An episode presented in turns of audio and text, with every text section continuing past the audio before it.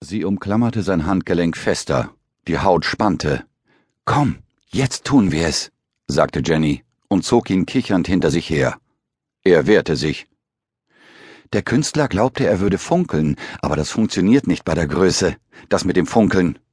Sie zog ihn weiter. Was meinst du? Sie antwortete nicht. Jenny hörte ihn nicht oder tat vielleicht nur so. Pass auf, die Taxifahrer fahren um diese Tageszeit wie die Irren, sagte sie lachend und trat in den zweispurigen Kreisverkehr, ohne sich auch nur umzusehen. Tobias wehrte sich noch mehr. Warte, was sollen wir denn da? Das gibt doch nur Ärger. Ich habe keine Lust, den ganzen Vormittag in einer Ausnüchterungszelle zu sitzen. Komm schon, die Bullen haben um diese Zeit was Besseres zu tun. Kein Mensch wird sich um uns kümmern. Sie runzelte die Stirn, starrte ihn gespielt angestrengt an und zog erneut an seinem Arm.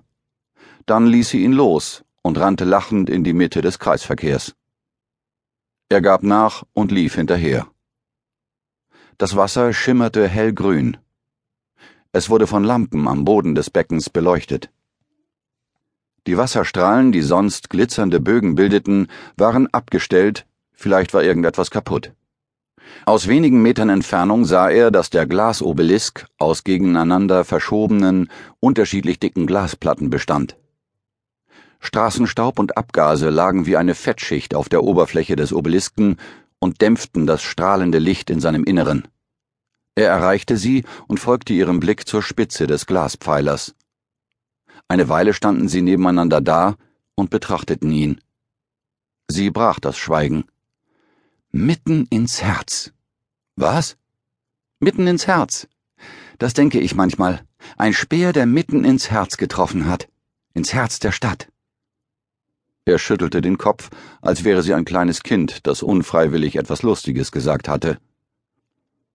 Ich würde es eher als das Arschloch der Stadt bezeichnen. Ein Speer ins Arschloch der Stadt. Ich kann mir kaum einen schlimmeren Ort vorstellen, hier oben verdreckt und ein Stockwerk tiefer voller menschlichem Abfall sagte er mit einer Mischung aus Abscheu und Zärtlichkeit in der Stimme. Nein, es ist das Herz. Alles beginnt hier, sowohl das Schöne als auch das Hässliche, genau wie im Leben selbst, sagte Jenny. Er grinste. Wie viel hast du eigentlich getrunken? Komm, lass uns abhauen. Nee, zuerst gehen wir baden. Wenn wir schon mal hier sind, können wir genauso gut ins Wasser springen. Runter mit den Klamotten. Ein paar Taxis, die vorbeifuhren, hupten, aber keiner schien sich ernsthaft an den Nachtschwärmern mitten im Kreisverkehr zu stören.